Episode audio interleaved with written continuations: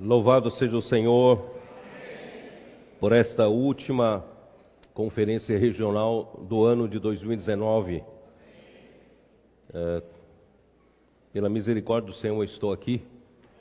É, quase que essa semana tive um problema de saúde e quase que não consegui vir. Mas o Senhor foi misericordioso, porque ainda precisava passar nesse encargo importante ainda este ano, para que as igrejas possam fechar este ano né, com chave de ouro.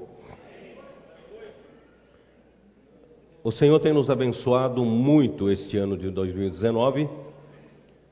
Nós temos visto com nossos olhos que o Espírito ele nos acompanha com sinais quando nós cremos na palavra profética e quando nós praticamos a palavra profética.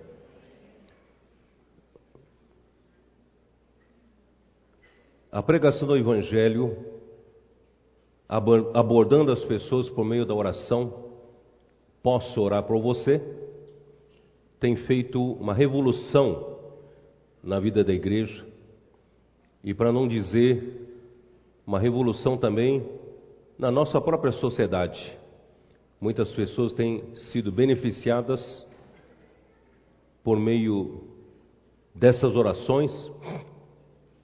Muitas necessidades dessas pessoas foram atendidas. Nós fomos, quem sabe, por causa da, da, da comportagem dinâmica, também através da oração a pregação do Evangelho por, causa da, por meio da oração, nós somos um dos que descobrimos que o índice de suicídio no nosso país estava mais alto do que nós pensávamos. Está num, num nível alarmante. Muitas pessoas que nós abordamos as pessoas quando pedimos quando nós oramos com as pessoas, algumas dessas pessoas confessaram que haviam tentado tirar a vida ou estava para tirar a sua vida naquele dia. Portanto, irmão, isso mostra que esse mundo está numa situação desesperadora, porque sem Deus tudo é vaidade, sem Deus nada faz sentido. E as pessoas não têm mais razão de viver e acabam pensando em suicídio. Sem falar em outras necessidades atendidas, como de problema de casamento, problema de relacionamento, problemas eh, de emprego, saúde, muitas outras coisas. Através das orações, o Senhor atendeu atender a necessidade das pessoas. Mas o que eu quero dizer é que esse ano nós vimos acontecer o que estava prescrito, em Marcos 16, versículos 19 e 20. Né? Vocês já sabem, esse versículo tenho lido em várias regiões,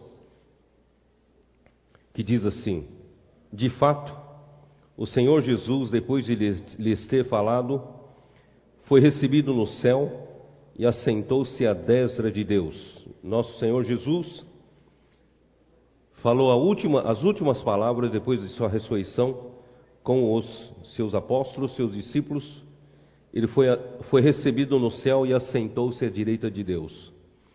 E eles, quem? Eles, a igreja, tendo partido, pregaram em toda parte, cooperando com eles o Senhor e confirmando a palavra por meio de sinais que se seguiam. Irmãos, este, esses dois versículos se tornaram realidade na vida da igreja. O Senhor tem acompanhado aqueles que praticam a palavra com sinais e as coisas estão acontecendo. E a comportagem dinâmica revolucionou a distribuição dos livros a divulgação dos livros e a semeadura da palavra escrita, principalmente do Evangelho do Reino. Este ano nós, a editora publicou, a editora Árvore da Vida, publicou e distribuiu, não ficou estocado, publicou e distribuiu 1 milhão 380 mil livros. Nós acreditamos que esse número ultrapassará 2 milhões do ano que vem. Porque muitos, muitas equipes de comportores dinâmicos estão se formando, muitos CIAPs estão, cada ano que formam, estão montando pelo menos duas equipes de comportores dinâmicos, e assim, nessa velocidade, facilmente nós ultrapassamos 2 milhões de livros impressos e distribuídos no ano que vem. E eu acredito que vai mais. E a vida da igreja em si, o Senhor tem abençoado muito. As igrejas estão renovadas, os irmãos estão encorajados, muitos que já não tinham espaço para praticar a pregação do Evangelho e agora descobriram a maneira de, de participar e aqueles que se achavam que estavam sem uso, sem função na igreja, e agora descobriram que eles podem ser úteis, sim, simplesmente levando livros e pregando evangelho por meio de orações. Posso orar por você? Isso está funcionando em todo lugar. E sem falar no Avança Jovem, que está se multiplicando em todo esse país, até na América do, do Sul e também em outros continentes. O Senhor tá, está nos abençoando muito, principalmente este ano, o Senhor nos abençoou muito. Irmão, não temos como dizer que é a palavra de Deus é que faz a sua obra.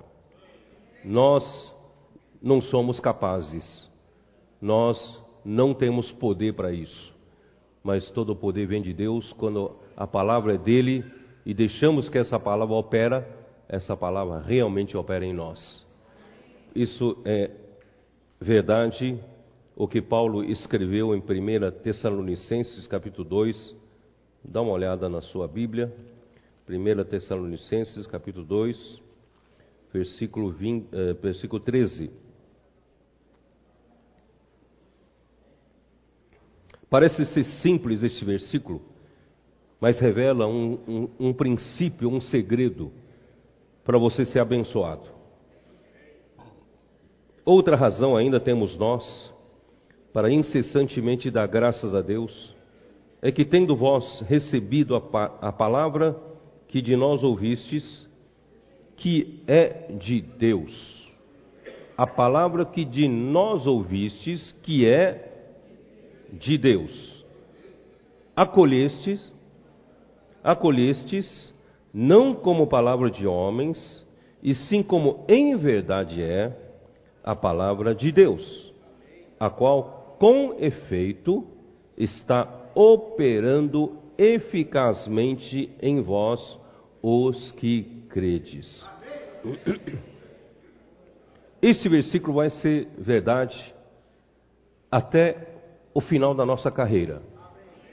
Se nós aprendemos com esse princípio de apreciar a palavra que o Senhor está nos dando, e valorizá-la e crer e praticar, pode ter certeza que nós vamos ser aqueles que vão trazer o reino de Deus de volta.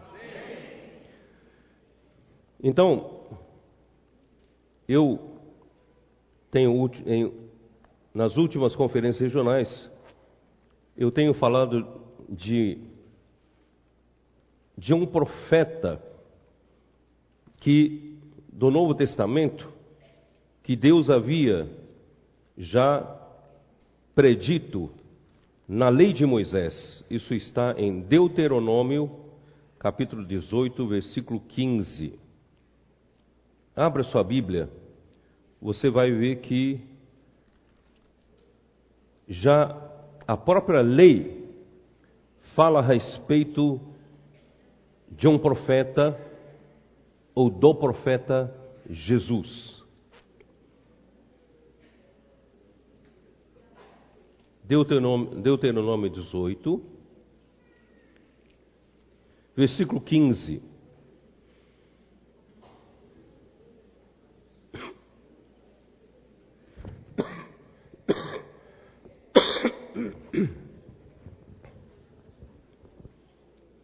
O Senhor teu Deus te suscitará do meio de ti, de teus irmãos, semelhante a mim, a ele ouvirás. Versículo 18: Suscitar-lhes-ei um profeta do meio de seus irmãos, semelhante a ti, em cuja boca porei as minhas palavras, e ele lhes falará tudo o que eu lhe ordenar. De todo aquele que não ouvir as minhas palavras que ele falar em meu nome, disso lhe pedirei contas. Irmãos, esse princípio está na lei de Moisés. Então, Deus disse que ele suscitaria no Novo Testamento um profeta. E esse profeta, na sua boca, Deus porá as suas palavras.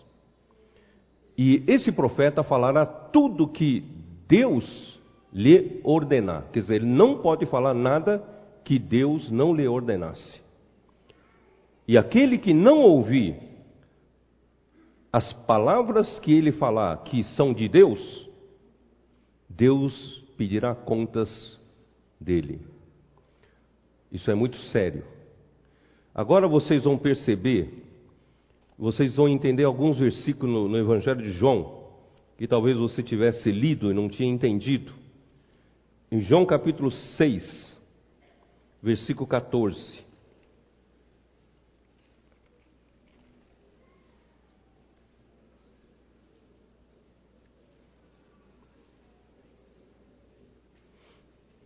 João capítulo 6, os primeiros versículos relatam a experiência da multiplicação dos pães, com cinco pães, dois peixes. Jesus orou, abençoou e distribuiu entre cinco mil homens. Eles comeram, se fartaram, ainda sobraram doze cestos cheios. Aí no versículo 14 diz: Vendo, pois, os homens o sinal que Jesus fizera, disseram: Este é verdadeiramente o profeta que devia vir ao mundo. Você não saberia dizer que os judeus estavam esperando esse profeta chegar, pois esse profeta tinha sido profetizado, tinha sido predito já na lei de Moisés, em Deuteronômio 18. Por isso, os judeus que sabiam disso, eles estão esperando o profeta chegar. Sabiam que quando esse profeta chegasse, iria fazer muitos sinais. Então, esse era um dos sinais que logo eles identificaram. Então, esse é o profeta que havia de vir. Então, eu estou apontando para vocês entenderem né, a Bíblia que você tem na sua mão. Às vezes você não entende por falta de conhecimento né, do, do que estava previsto na lei. Capítulo 7 de João, ainda, versículo 40.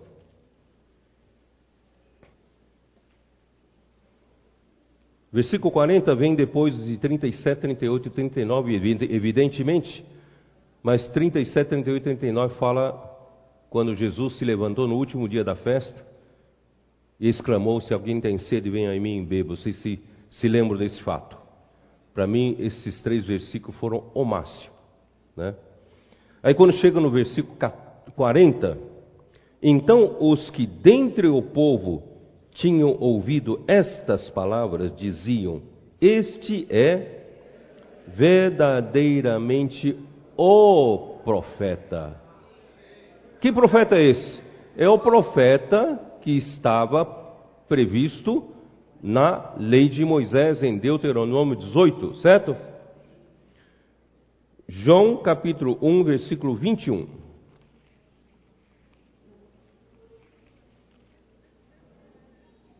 Isso é importante você saber, irmãos, como o profeta enviado por Deus faz toda a diferença no tocante à obra de Deus.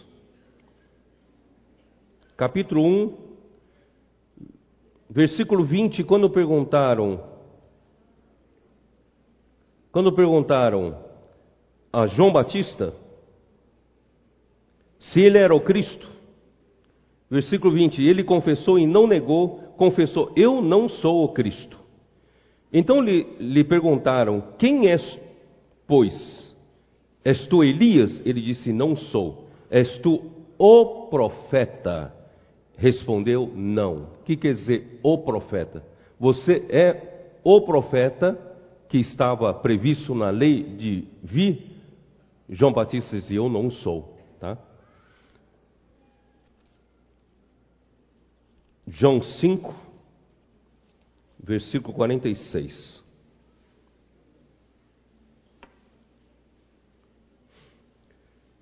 Porque se de fato cresceis em Moisés, também creríeis em mim, porquanto ele escreveu a meu respeito.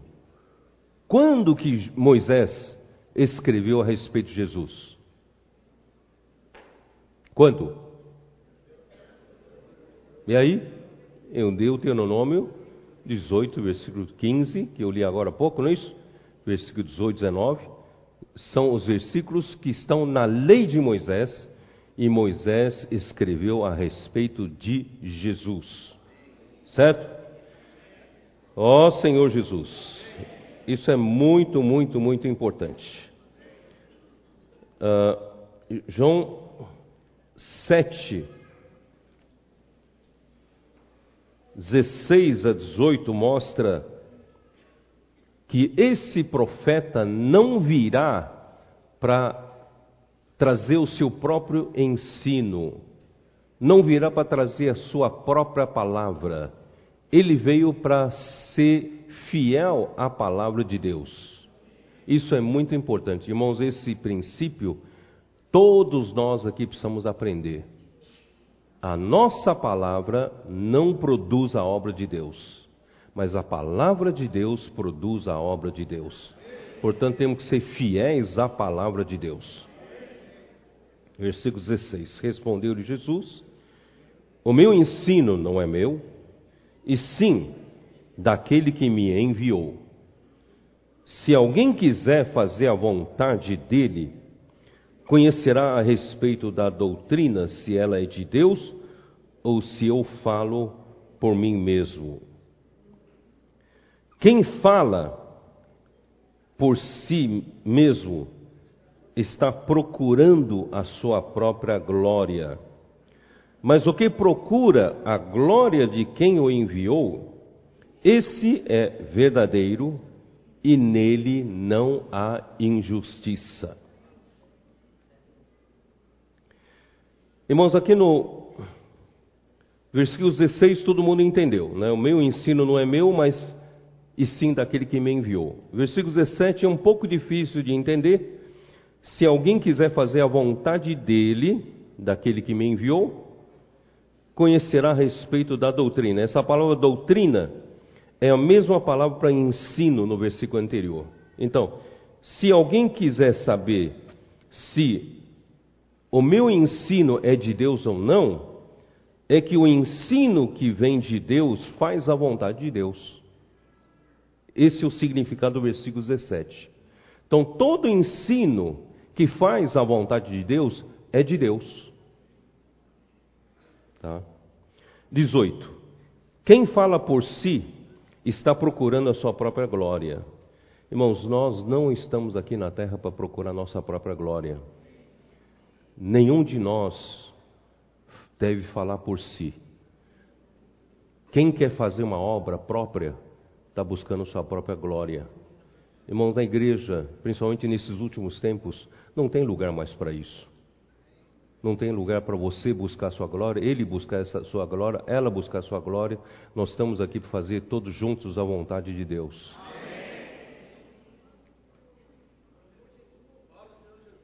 Se nós se tivéssemos buscando cada um buscar o seu sucesso particular, o seu êxito na obra de Deus, na igreja, irmãos, nós estaremos, na verdade, atrapalhando a vontade de Deus. Porque a única coisa que faz a vontade de Deus, irmãos, é a palavra de Deus. E todos nós devemos nos convergir para isso, para que Deus possa fazer a sua própria vontade. E nós não estamos aqui para buscar a nossa própria glória. Que o Senhor nos julgue isso. Espero que vocês entendam o que eu quero dizer. Isso é importante, doravante, daqui para frente, vai ser muito importante. Mas o que procura a glória de quem o enviou, esse é verdadeiro, e nele não há injustiça. Capítulo 8, versículo 28, 29. Disse-lhes, disse pois, Jesus: Quando levantardes o filho do homem, então sabereis que eu sou, e que nada faço por mim mesmo, mas falo como o Pai me ensinou. E aquele que me enviou está comigo e não me deixou só, porque eu faço sempre o que lhe agrada.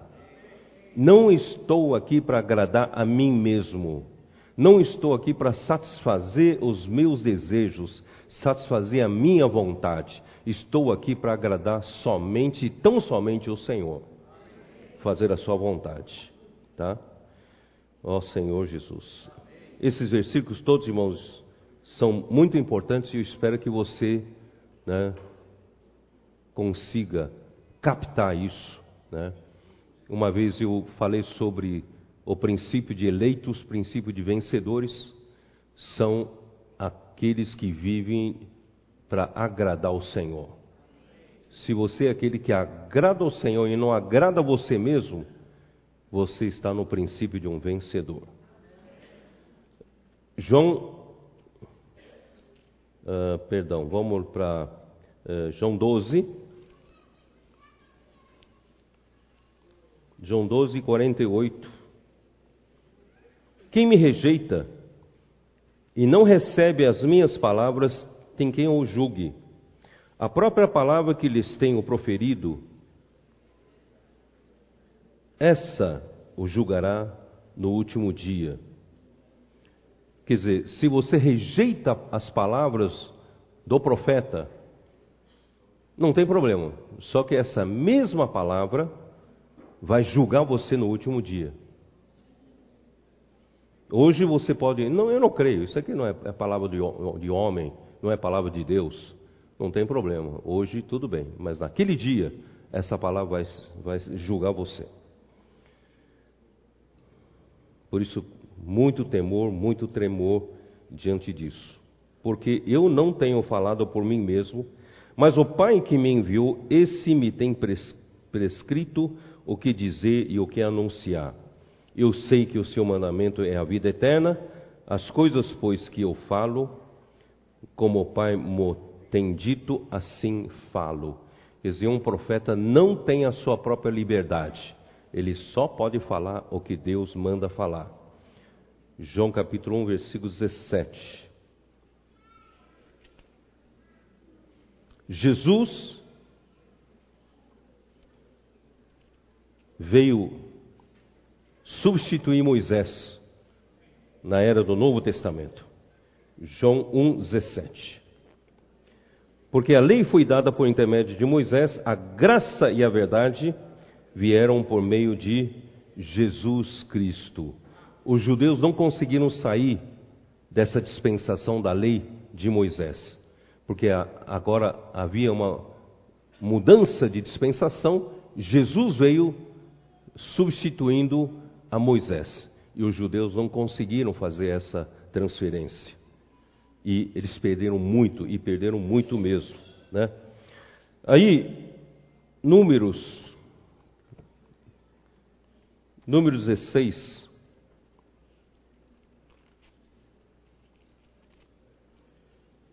Versículo 28. Então disse Moisés: Nisto conhecereis que o Senhor me enviou a realizar estas todas estas obras que não procedem de mim mesmo.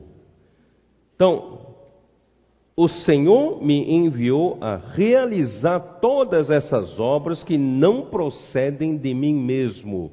Moisés tinha essa clareza e Moisés tinha que passar com essa clareza para os, os filhos de Israel. Né? Então, as obras, quem faz, as obras de Deus, quem faz é o próprio Deus. Tá? E Êxodo 3,12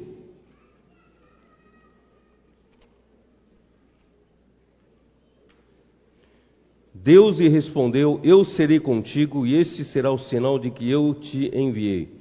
Depois de haveres tirado o povo do Egito, servireis a Deus neste monte. Quer dizer, eu serei contigo, esse será o sinal que te enviei. Depois que eu tirar o povo do Egito, o povo vai, me servir neste monte.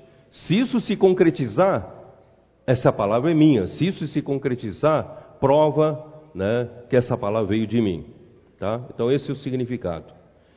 E 4,12: Vai, pois, agora, e eu serei com a tua boca e te ensinarei o que has de falar. Quer dizer, você não precisa se preocupar, eu te ensinarei o que has de falar. Então, o Senhor usa o seu profeta para falar fielmente a sua palavra. Mas os judeus não aceitaram essa mudança. João capítulo 9, versículo 24.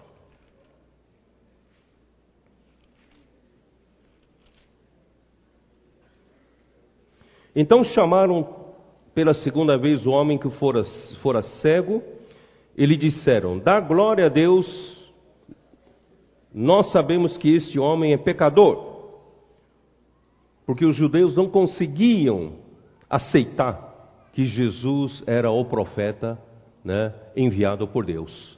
E eles insistiam que Jesus era um pecador, porque Jesus havia curado um cego de nascença no dia de sábado. Aí ele retrucou se é pecador, eu não sei, mas uma coisa sei: eu era cego e agora vejo. É perguntaram-lhe, pois, que te fez ele? Como te abriu os olhos? Ele lhes respondeu: Já vos disse, e não atendestes. Por que quereis ouvir outra vez?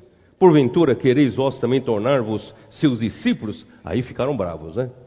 Então injuriaram e lhe disseram: Discípulo dele és tu mas nós somos discípulos de Moisés.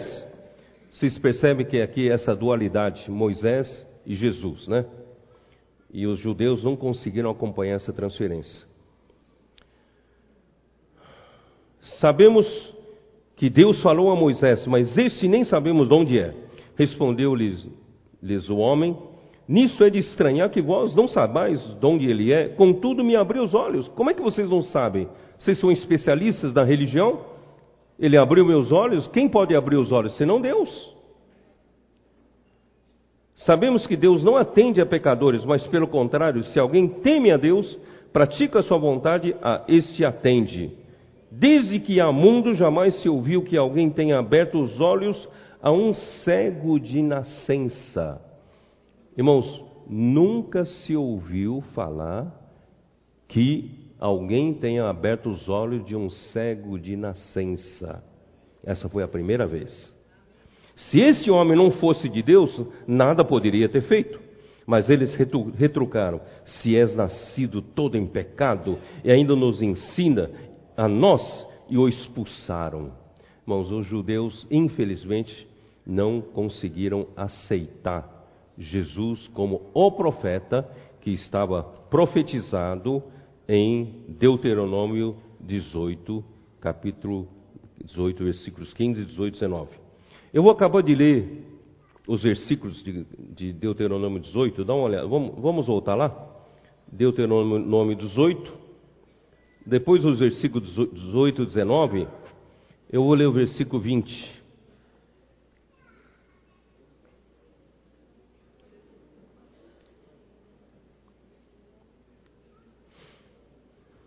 Porém, o profeta que presumir de falar alguma palavra em meu nome que eu não que eu lhes não mandei falar, ou o que falar em nome de outros deuses, esse profeta será morto. Olha como é sério.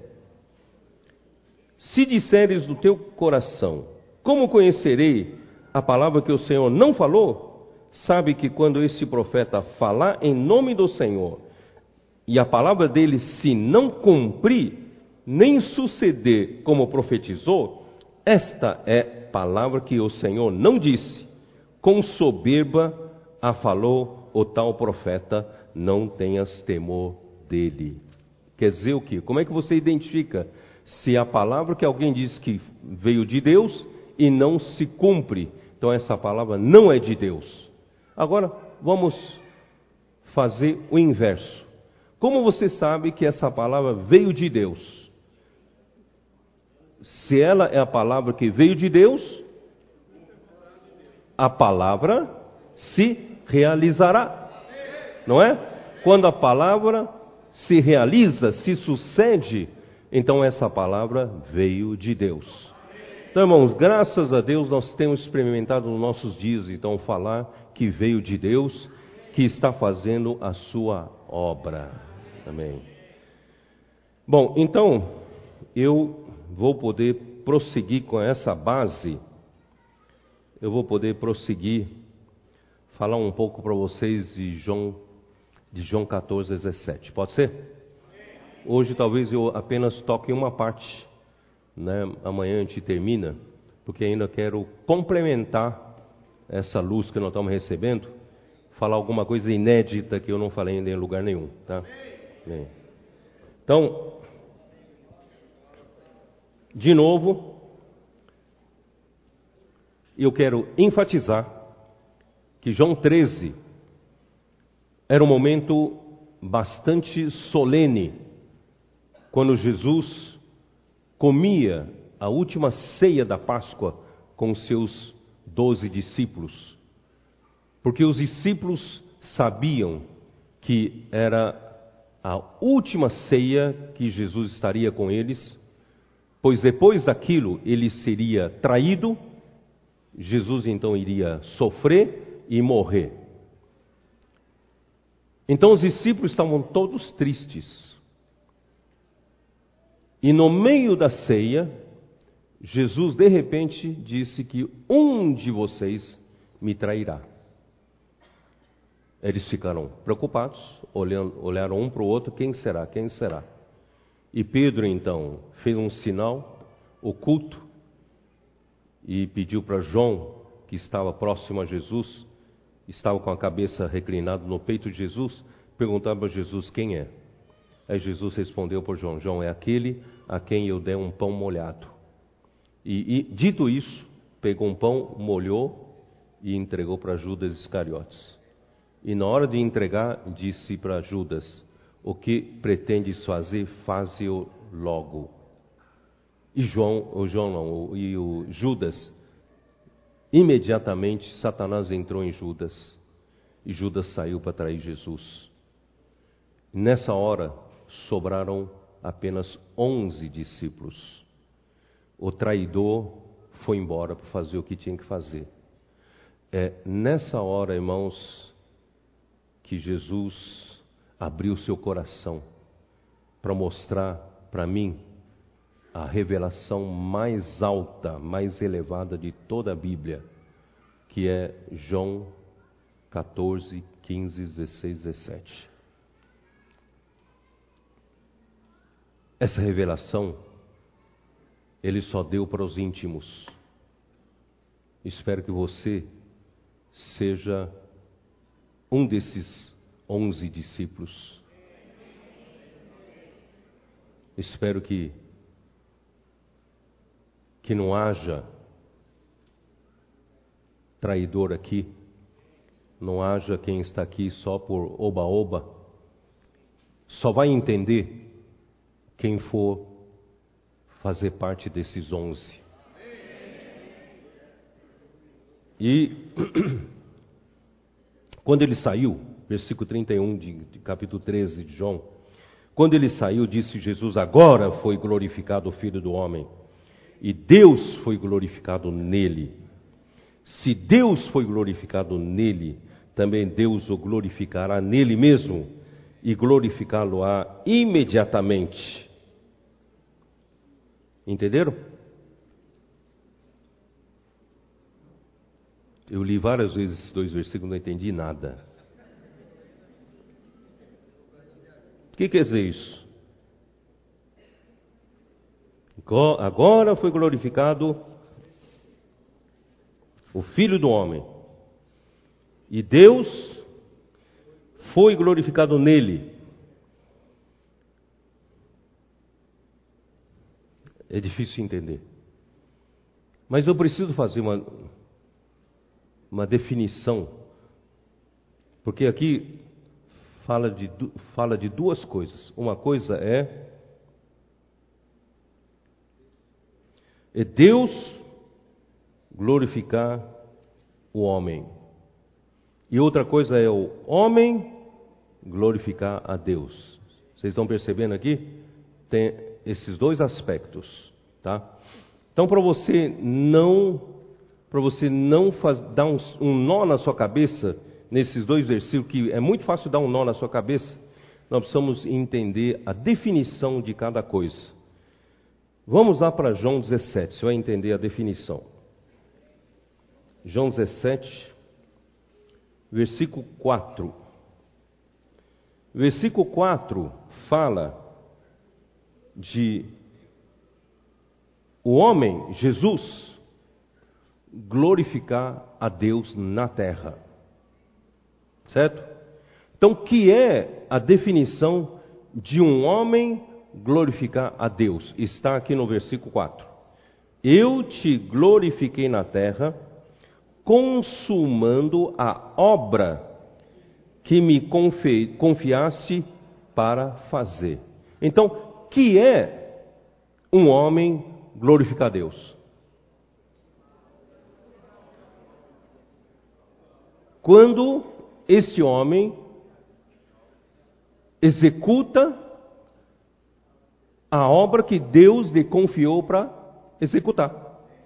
E quando esse homem faz a obra que Deus lhe confiou para fazer, esse homem estará glorificando a Deus. Estou certo ou não estou certo? Então, essa é a definição de um homem glorificar a Deus. Não é só você gritar com a sua boca, glória a Deus, glória a Deus. É você glorificar nas suas ações. Quando você faz o que Deus te confiou para fazer, você estará glorificando a Deus. Tá? Então, agora inverso, inverso. Que é Deus glorificar esse homem. Ah, esse ponto é muito importante. Que Deus glorificar o homem, está no versículo 5. Versículo 5. E agora, glorifica-me, ó Pai, contigo mesmo, com a glória que eu tive junto de ti antes que houvesse o um mundo. Ora, Jesus não estava como filho junto do Pai antes que houvesse o mundo? Jesus não estava na glória do Pai? E quem é a glória do Pai? É o próprio Pai. Por quê? Porque aqui diz assim: glorifica meu Pai contigo mesmo. Então, a glória é o próprio Pai. Então, glorifica-me contigo mesmo, com a glória que eu tive junto de ti antes que houvesse o mundo. Vocês perceberam? Então, o que significa Deus glorificar um homem? Ou melhor, vou fazer outra pergunta. Por que Jesus precisava rogar, pedir ao Pai glorificá-lo, se ele já estava na glória do Pai antes do, da fundação do mundo?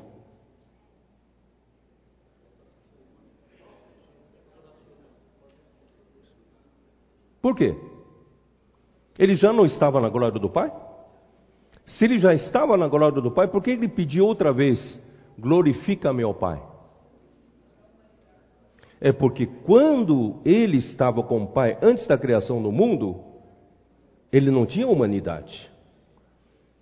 E depois, no tempo, o homem caiu, Deus precisava redimir esse homem, Deus então enviou seu filho e ele se fez um homem, se tornou carne como nós. E agora ele completou o processo da vida humana, uma vida humana perfeita, com a humanidade perfeita, e morreu uma morte redentora e vicária, substituta por todos nós. E Deus o ressuscitou para quê? Para que Deus possa glorificar o homem Jesus. Então, Jesus, antes de sua morte, ele estava rogando ao Pai: Pai, glorifica-me. Eu sei que agora é difícil, porque agora eu sou o homem também. Esse homem Jesus precisa ser glorificado por ti, contigo mesmo. Esse homem Jesus precisa ser recebido por Deus, na glória de Deus. Vocês estão me entendendo ou não?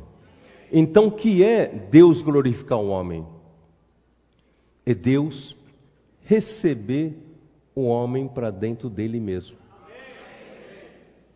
Essa é a melhor definição de Deus glorificar o homem. Irmãos, a humanidade deveria ter soltado rojão.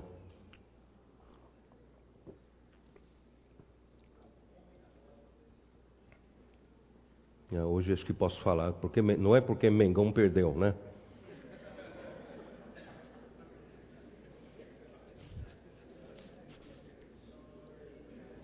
Porque eu falei lá em Castanhal e o Flamengo perdeu, puseram culpa em mim, né?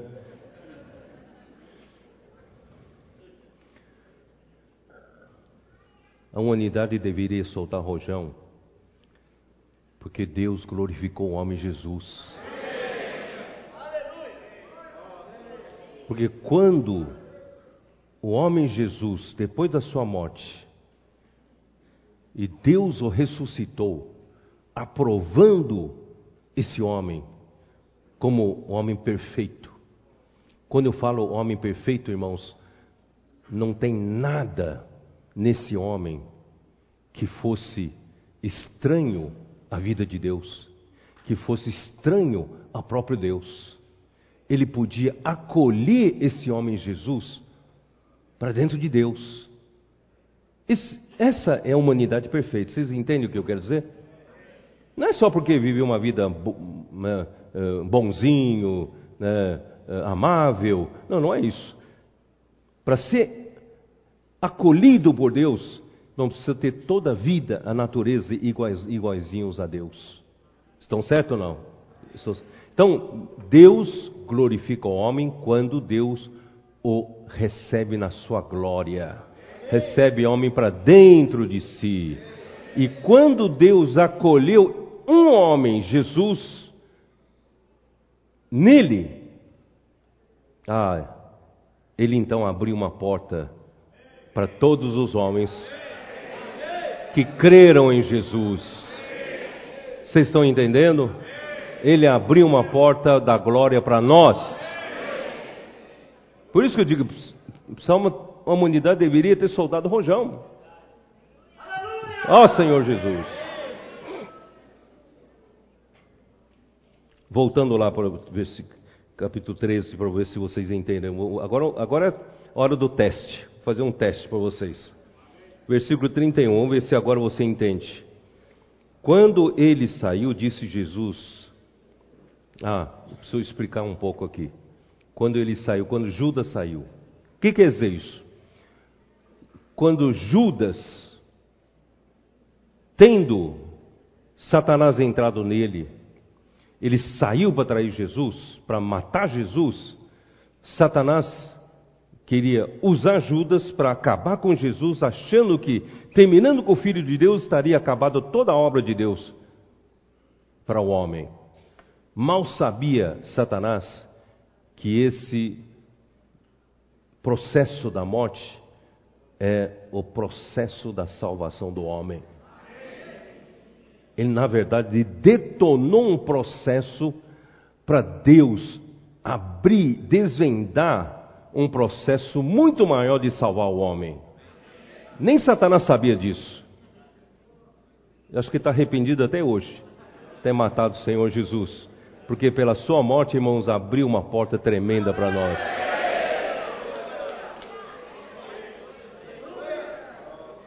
Por isso que aqui diz: agora foi glorificado o Filho do Homem. Na verdade, não, não tinha acontecido ainda, mas Jesus já estava tendo, já estava, eh, eh, eh, já estava como que estivesse já acontecido, entendeu? Então foi glorificado o Filho do Homem. Glorificado o Filho do Homem como? Foi o Filho do Homem, agora começou o processo para o Filho do Homem ser glorificado no Pai, ser recebido pelo Pai. E foi glorificado o Filho do Homem, né? E Deus foi glorificado nele. O que, que é? A vontade de Deus foi feita nele. Se Deus foi glorificado nele, também Deus o glorificará nele mesmo.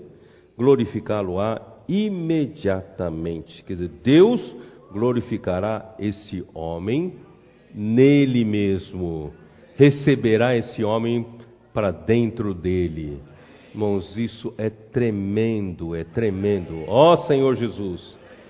Filhinhos, ainda por um pouco estou convosco, buscar-me-eis, e o que eu disse aos judeus também, agora vos digo a vós outros: para onde eu vou, vós não podeis ir.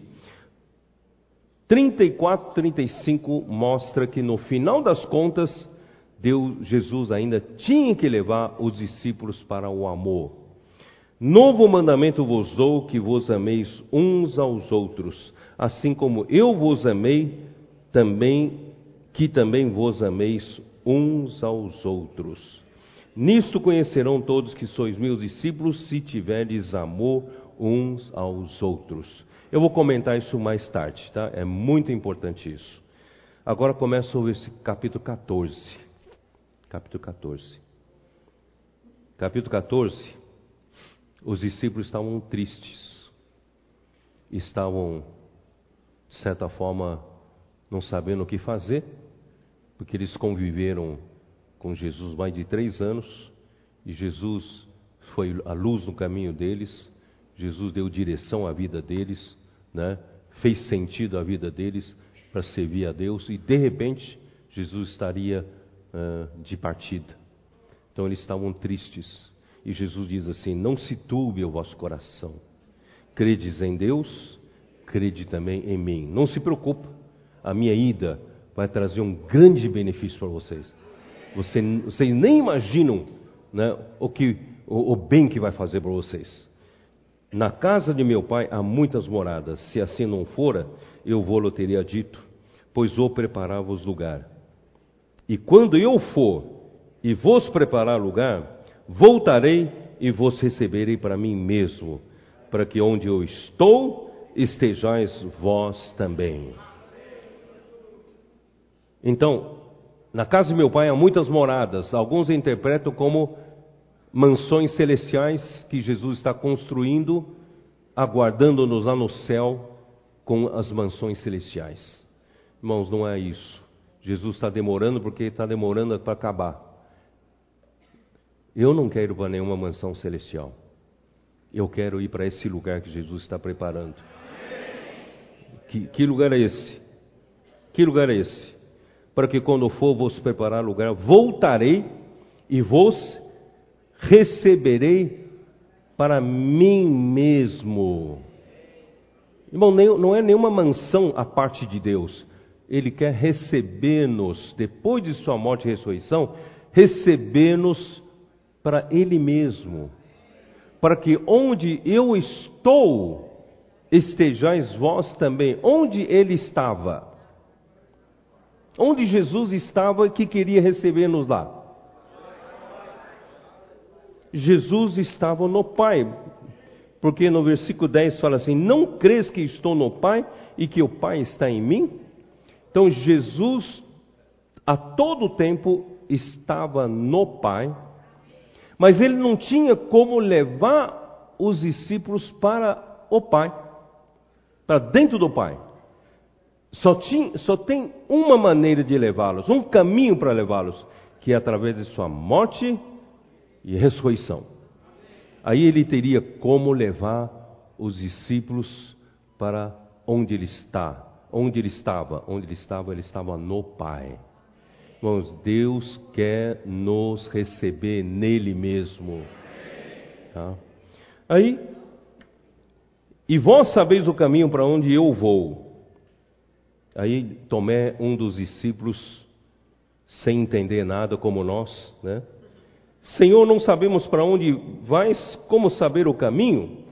Respondeu-lhe Jesus: Eu sou o caminho, e a verdade e a vida. Ninguém vem à mansão celestial senão por mim. Não, aqui fala: ninguém vem ao Pai. Então a intenção de Jesus, por meio de sua morte e ressurreição, era levar os seus discípulos para o Pai. E ele estaria preparando o lugar, isto é, preparando um caminho para se chegar ao Pai. Eu sou o caminho, a verdade e a vida. Se vós me tivesseis conhecido, conheceríeis também o meu Pai. Desde agora o conheceis e o tendes visto. Aí vem segundo discípulo Filipe, também não estava entendendo nada. Senhor, mostra-nos o Pai, isto nos basta. Disse-lhe Jesus: Filipe, há tanto tempo estou convosco e não me tens conhecido? Quem me ver a mim, vê o Pai. Como dizes tu, mostra-nos o Pai? Não crês que eu estou no Pai e que o Pai está em mim? As palavras que eu vos tenho digo, que eu vos digo, não as digo por mim mesmo, mas o Pai que permanece em mim faz as suas obras. Crede-me que estou no Pai, e o Pai em mim, crede ao menos por causa das mesmas obras. Creia em mim, creia. Vocês viram tantas obras que eu fiz, creia, creia pelo menos isso. Em verdade, em verdade vos digo: aquele que crê em mim fará também obras que eu faço e outras maiores falar, porque eu sou, vou para junto do Pai. Eu vou, vou comentar isso aí depois. Ó Senhor Jesus.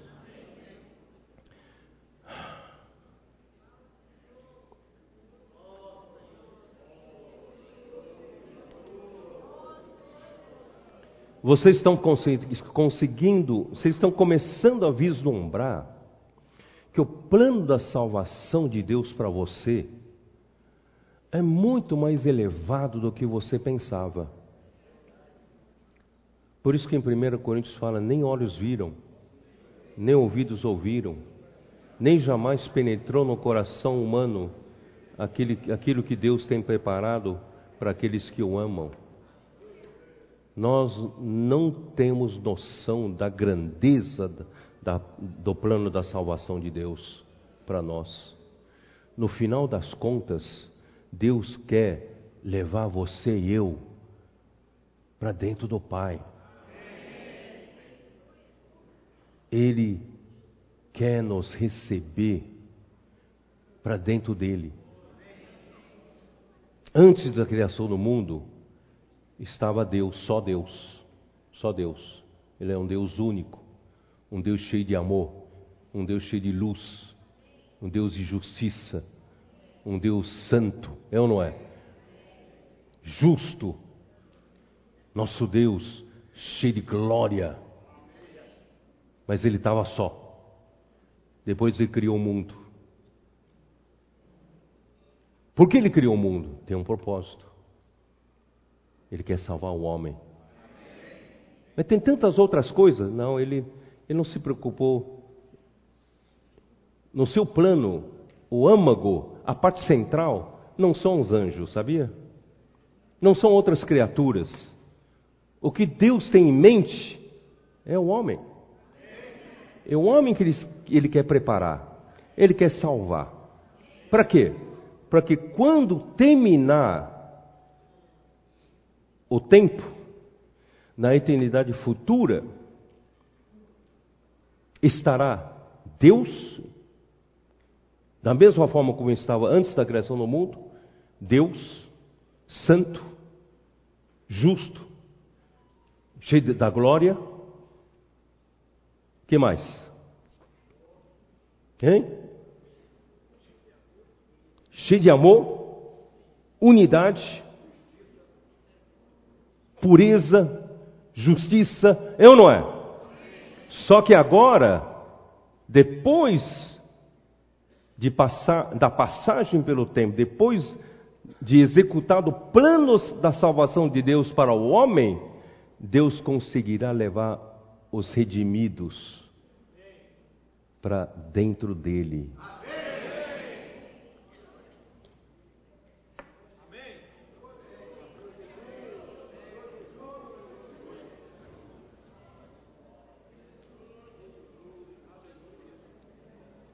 Mas como?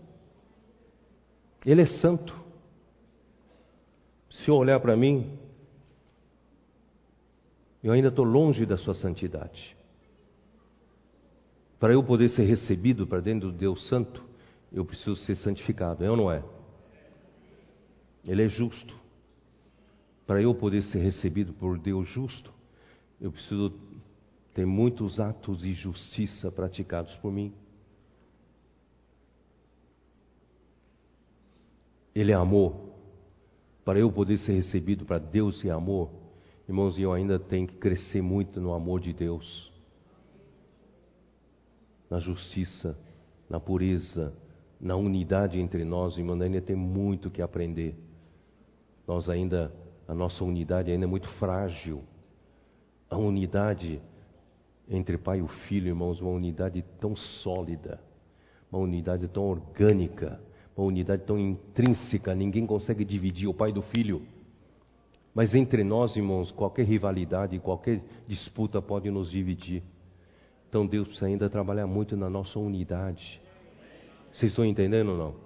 Então, irmãos, ainda falta muito para nós sermos recebidos para dentro de Deus. Porque Deus é, é tão grandioso, é tanta coisa, e nós ainda, ainda nos falta muita coisa. Estou certo ou não? Por isso que depois que eu falei algumas dessas mensagens, já duas irmãs me procuraram. Irmão Pedro, essa revelação é, é elevada demais. Isso nos alegra ver o que o Senhor quer fazer conosco. Mas acho que isso não é para nós, isso é só para vocês. Vocês estão, estão na frente, não é para nós. Eu falei: se não é para vocês, é para quem? O plano da salvação de Deus é para o homem? Tem que ser para nós? Eu falei para ela: é para todo aquele que vive a vida da igreja com simplicidade. Basta seguir os passos do rebanho. Você acredita nisso ou não? De um lado parece tão distante, né? Não, eu, eu não. Eu não vou assustar vocês. Eu mesmo falei para o Senhor, Senhor, mas está muito longe. Mas o Senhor foi me revelando, revelando. De um lado, nós temos o, o esposo geral do plano da salvação de Deus, que eu chamo de plano macroeconômico. É como se fosse o plano macroeconômico de um país. Tá? Plano macroeconômico de Deus. O pico da revelação está em Mateus 14, 17, termina com a glorificação do homem, certo? João 14, perdão. João 14, 15, 16, 17. Né? É o pico da revelação. Mas para chegar lá, graças a Deus, Deus tem um plano microeconômico de Deus que visa trabalhar o dia a dia para nos fazer chegar lá. Aleluia. Então, de um lado parece tão distante, mas por outro lado, irmãos, Deus preparou tudo. Preparou tudo que você precisa. Você sabe que você precisa de santificação. Deus é santo. Você ainda tem muito pouca realidade do Deus Santo em você. Você precisa de mais realidade, eu não é? Você ainda lhe falta amor. Deus é amor. Então você precisa de mais realidade do amor de Deus. É ou não é? Deus é um, a unidade de Deus é real. Pai e o Filho são um. Ele quer que a gente seja aperfeiçoado a nossa unidade, como Ele é um com, com, com o Pai e com o Filho. Irmãos, essa unidade ainda nós estamos muito longe, precisamos da realidade dessa unidade. A justiça de Deus, mesma coisa, nós precisamos de mais realidade. Por isso, irmãos, nós estamos buscando realidade. Não podemos ficar, continuar vivendo na aparência do reino dos céus. Nós precisamos buscar a realidade do reino dos céus. A realidade do reino dos céus vai fazer um grupo de vencedores, antes da maioria dos santos amadurecerem antes e serem, terem essa realidade antes dos outros. Você quer fazer parte desse primeiro grupo? E eu quero fazer parte. Por isso, ouça o que eu vou dizer. Deus preparou tudo para você. Dá uma olhada aqui no 14, João 14, 16. Eu rogarei ao Pai, e Ele vos dará outro consolador, a fim de que esteja para sempre convosco. Irmãos, o Pai nos dará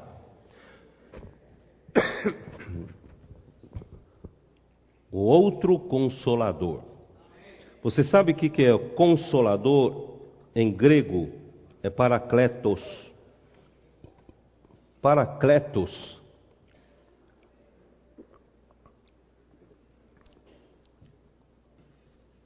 Paracletos é aquele que é aquele que cuida dos nossos interesses, os interesses do homem.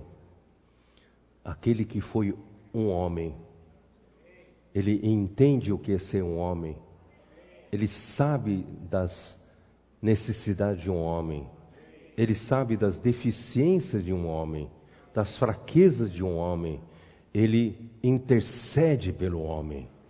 Esse é o Paracletos. Alguns traduzem como advogado mas eu acho que é mais que advogado. É alguém que nos entende, alguém que sabe a nossa dificuldade, alguém que foi um homem como nós, ele é um homem. Esse alguém, irmãos, ó Senhor Jesus, no livro de, no livro de Hebreus, aparece o sumo sacerdote da ordem de Melquisedeque esse sumo sacerdote, ele é da ordem Melquisedeque, da ordem, ele será, ele, ele é sacerdote para todo sempre. Não da ordem de Arão, que era um pecador, como nós, mas ele não pecou. Jesus não pecou. Portanto, irmãos, ele é o sumo sacerdote mas ele passou pelas mesmas fraquezas nossas, só que ele venceu. Ele pode nos ajudar. Vocês estão me entendendo?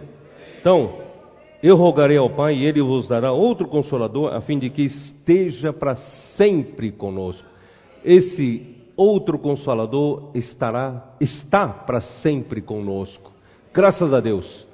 Nós temos um sumo sacerdote do nosso lado nós temos um paracleto do nosso lado, um que nos defende, um que nos entende, um que intercede por nós. Irmãos, com esses, esse eh, eh, paracletos, com esse sumo sacerdote da ordem de Melquisedeque, irmão, não tem como não vencer. Não tem como não chegar lá. Quem é esse outro consolador? É o Espírito da realidade. Vou chamar verdade e realidade, para você entender melhor. Ele é o espírito da realidade, que o mundo não pode receber, porque não o vê nem o conhece. Vós o conheceis, porque ele habita convosco e estará em vós. Ele, Jesus, habita convosco mas estará em vós. Por que esse outro consolador que Deus iria enviar para os seus discípulos é o espírito da realidade? Por que, que é o espírito da realidade? Eu acabei de falar. É porque, porque nos falta realidade do que Deus é. Tudo que nos falta, a nossa deficiência é falta de realidade. É ou não é? Falta de realidade no amor, falta de realidade na unidade, falta de realidade na justiça, falta de realidade na, na, na, na, santidade, falta de realidade na justiça, na pureza, é ou não é? De tudo o que Deus é, nos falta ainda a realidade. Por isso Deus mandou o Espírito da realidade.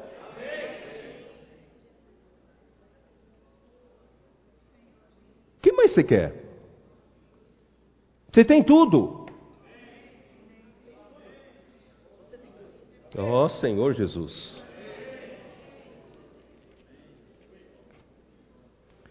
Então vamos lá, vai. Já que vocês ainda estão meio relutantes, vamos lá para Hebreus. Hebreus.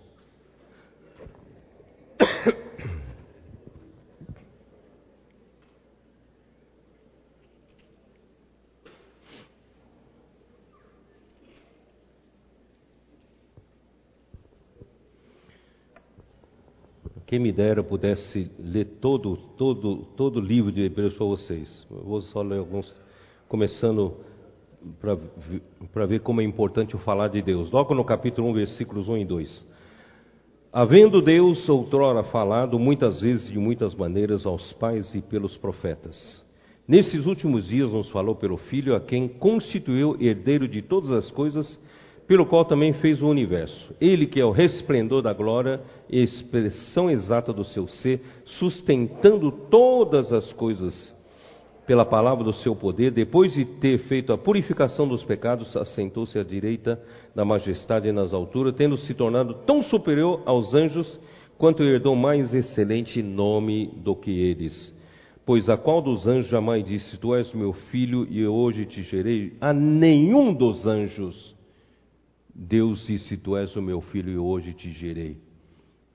Não sei se vocês me entenderam. O homem a única criatura que Deus pretende glorificar. Recebê-lo por Ele, na sua glória. E eu lhe serei pai, e ele me será filho, a nenhum dos anjos. E novamente, ao introduzir o primogênito no mundo, diz: e todos os anjos de Deus o adorem. Ainda quanto aos anjos, aquele que faz. Ah, bom, uh, eu, vou, eu vou pular.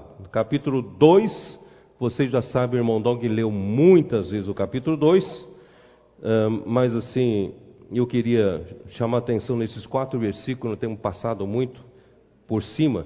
Por essa razão importa que nos apeguemos com mais firmeza às verdades ouvidas, para que delas jamais nos desviemos se, pois, se tornou firme a palavra falada por meio de anjos, e toda transgressão ou desobediência recebeu o justo castigo, como escaparemos nós, irmãos? Como escaparemos nós se negligenciarmos tão grande salvação, a qual, tendo sido anunciada inicialmente pelo Senhor, foi-nos depois confirmada pelos que a ouviram, dando Deus testemunho juntamente com eles por sinais prodígios e vários milagres e por distribuições do Espírito Santo segundo a sua vontade. Irmãos, Deus está revelando a sua grande salvação para nós. E o próprio Deus deu testemunho disso. Pois não foi a anjos que sujeitou ao mundo que há de vir, sobre o qual estamos falando, antes alguém em certo lugar deu pleno testemunho dizendo que eu, homem, que dele te lembres, ou filho do homem, que o visites, irmão, realmente muitas vezes eu penso, Senhor, por que essa consideração toda para nós, hein? Nós não merecemos tanto. Eu já ficaria contente se Deus nos colocar do lado dele, não é? Já pensou um dia ali, que, que, que glória, que honra a gente poder estar do lado de Deus, né? Porque os anjos, tantos anjos, milhões, de, milhares e milhares e milhões de anjos, vocês sabem que são poucos que podem se aproximar de Deus. São os querubins da guarda ungida são os serafins, são os anjos maiorais que, que podem, podem se aproximar de Deus. A grande parte não. Se eu, como homem, depois de feito todo o plano da salvação de Deus, poder ser colocado do lado de Deus, nossa, estaria muito contente. Mas, irmãos, Deus não, tá, não, Deus não planejou colocar gente do lado dele, não. Deus nos planejou para ser inserido dentro dele.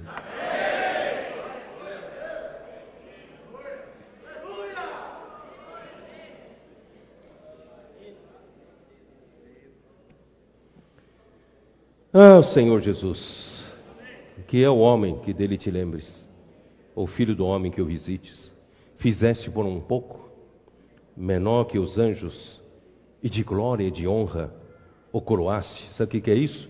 A glorificação. Não só glorificação, mas reinar com Cristo. E o constituísse sobre as obras das suas mãos, todas as coisas sujeitasse debaixo dos seus pés. Quem, que é o homem Ora, desde que ele sujeitou todas as coisas, nada deixou fora do seu domínio. Agora, porém, ainda não vemos todas as coisas a ele sujeitas. Tudo isso é um sonho ainda, não aconteceu. Isso não aconteceu. Mas Deus tem uma solução.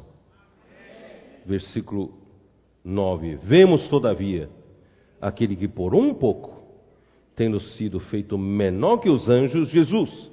Você sabia que Jesus também foi feito um pouco menor que os anjos? Muitas vezes você deve ter pensado Jesus foi, foi feito um pouco maior que os anjos. Não, ele não foi feito, foi, foi feito no lugar do homem, menor que os anjos. Por causa do sofrimento da morte, ele foi coroado de glória, ele foi glorificado, coroado de glória e de honra para que pela graça de Deus provasse a morte por todo homem, porque convinha que aquele por cuja causa e por quem todas as coisas existem, conduzindo muitos filhos à glória, aperfeiçoasse por meio de sofrimentos o autor da salvação deles. Irmãos, ele é o nosso autor da salvação. Ele tem a responsabilidade de nos conduzir à glória. Ele vai se ofender se você falar isso não vai acontecer comigo. Eu estou muito distante. Não, ele está se empenhando para fazer isso.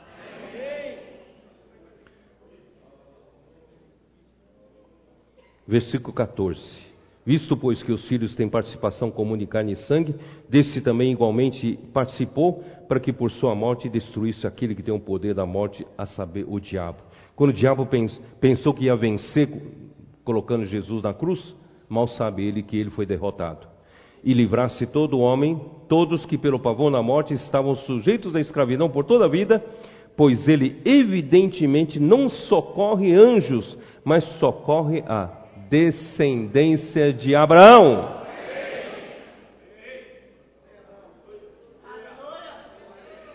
Os anjos erraram, não houve caminho para arrependimento. Mas o homem, quantas vezes a gente erra por dia? Nós somos especiais mesmo. Por isso mesmo convinha que em todas as coisas se tornasse semelhante aos irmãos. Oh, presta bem atenção no versículo 17, é, é, é, é a chave para essa mensagem. Pois por isso mesmo convinha que em todas as coisas se tornasse semelhante aos irmãos para ser misericordioso e fiel sumo sacerdote nas coisas referentes a Deus e para fazer propiciação pelos pecados do povo, pois naquilo que ele mesmo sofreu, tendo sido tentado, é poderoso para socorrer os que são tentados. O que, que, é, que, que é isso aqui? É outro consolador. Vocês não, não, não entenderam aqui? Vou ler de novo, tá?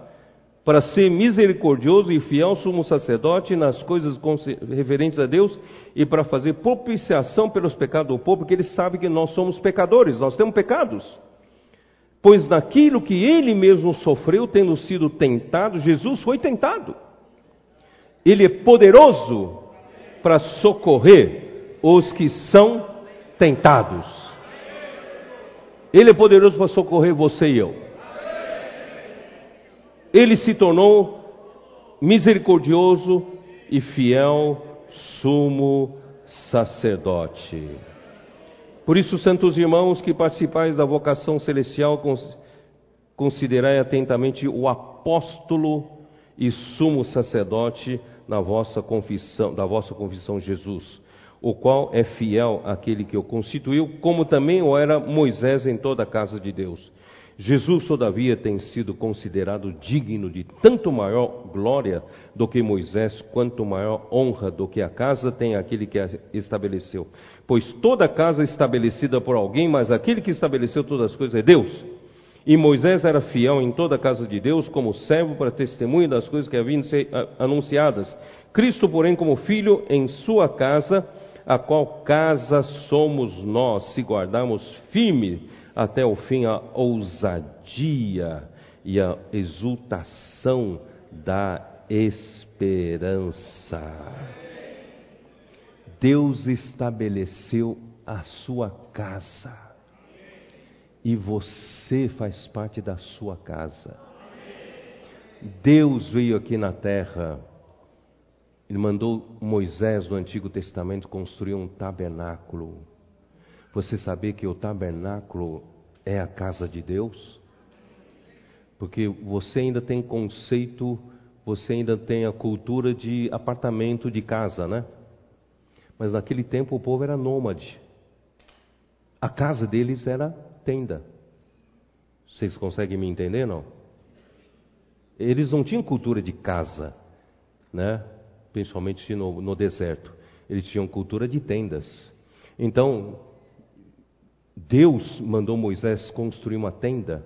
Essa tenda era um lugar para Deus convidar o homem para morar com ele, para viver com ele, para servi-lo para sempre. Esse é o significado. E agora no Novo Testamento, Deus está nos fazendo a sua casa.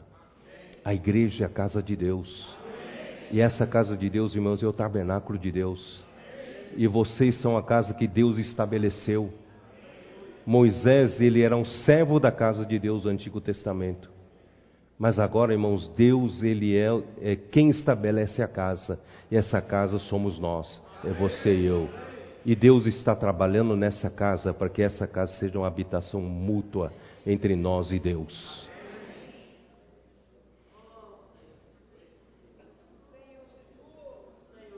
E essa casa vai se fazer, vou ler versículo 6 de novo. Cristo, porém, como filho em sua casa, a qual casa somos nós, se guardarmos firme, até ao fim, a ousadia e a exultação da esperança. Pergunto para vocês: que esperança? Que esperança?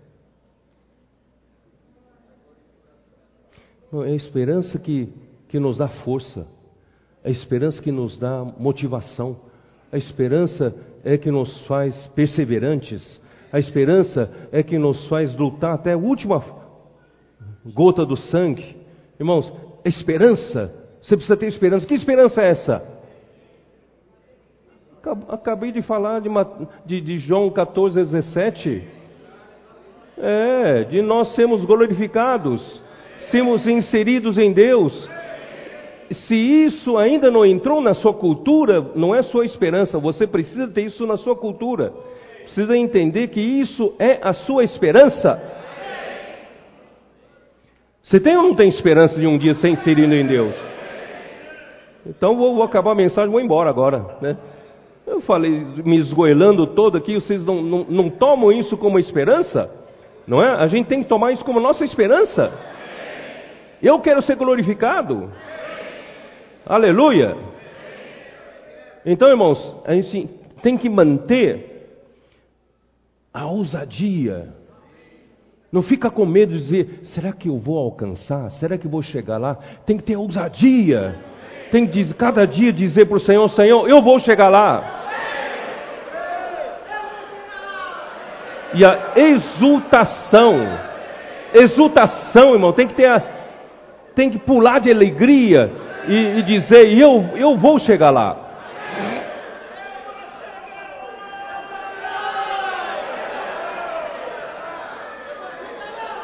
Porque da parte, da parte de Deus, Ele preparou tudo. Da parte de Deus, Ele preparou seu filho. E o seu filho foi o primeiro a ser recebido para dentro de Deus. Jesus. Não só isso, ele se tornou, ele foi aperfeiçoado para ser nosso autor da salvação. E não só isso, ele foi preparado para ser misericordioso e fiel sumo sacerdote. Ele foi preparado para socorrer, para ele ser poderoso para socorrer os que são tentados. Em outras palavras, irmãos, ele foi preparado para tudo, para nos, na microeconomia, nos fazer chegar até o pico da revelação. Acreditam nisso? Por isso, irmão, versículo 7 em diante, começa a falar aparentemente negativo. Assim, pois, como diz o Espírito Santo, hoje se ouvides a, tua voz, a sua voz, não endureçais o vosso coração, como foi na provocação no dia da tentação do deserto, onde os vossos pais me tentaram, pondo-me à prova, viram as minhas obras por quarenta anos, por isso me indignei contra essa geração, disse, estes sempre erram no coração, eles também não conheceram meus caminhos, assim jurei na minha ira, não entrarão no meu descanso. Tende cuidado Irmãos, jamais aconteça haver em qualquer de vós perverso coração de incredulidade que vos afaste do Deus vivo. Pelo contrário, exortai-vos mutuamente cada dia, durante o tempo que se chama hoje, a fim de que nenhum de vós seja endurecido pelo engano do pecado. Porque nos temos tornado participantes de Cristo, se de fato guardamos firme até o fim a confiança que desde o princípio tivemos. Eu vou parar por aqui. Irmãos, o que, o que fez o povo não conseguir entrar na boa terra de Canaã Ainda que eles viram que a terra era muitíssimo boa, terra que manda leite e mel, mas eles foram desencorajados pelo quê? Desencorajados pelo, pelo, pelo relato dos espias, dos dez espias, que os homens eram gigantes, as cidades fortificadas, nós vamos ser como gafanhotos, vamos ser esmagados por eles. Não dá para entrar, não é muito distante de nós, Deus é santo. Me falta ainda muita santidade para chegar lá. Me falta ainda muita muito amor, realidade do amor para chegar lá, muita realidade de justiça. Vocês estão me entendendo? O que estou fazendo um paralelo? Você olha para tudo isso que eu falei, essa revelação, pico da revelação, você vai dizer, mas está muito longe. Quem somos nós? Então você está sendo que nem aqueles dez espias. Se o Senhor prometeu para você, Ele vai te dar.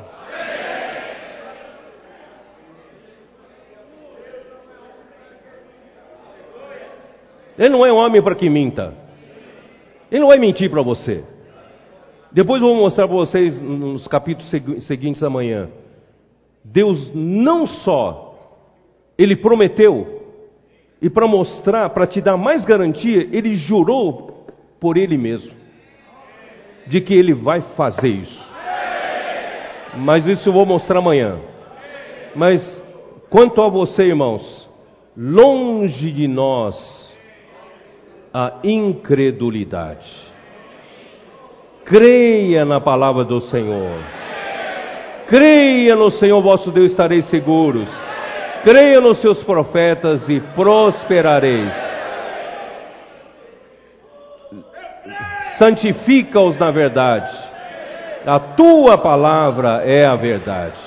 Irmãos, é de passo a passo, palavra a palavra, praticando a palavra, vamos sendo santificados, nós vamos chegando lá. Nós vamos chegar lá porque nós temos um sumo sacerdote que conhece nossas fraquezas, conhece o que nós necessitamos. Nós temos um espírito da realidade que nos enche de toda a realidade. Nós temos um paracletos que sabe do que nós precisamos. Irmão, nós temos de tudo. Nós temos a vida da igreja, temos a palavra profética, nós temos a igreja, temos a, a, a direção. Graças ao Senhor. Nós vamos chegar lá. Jesus é o Senhor.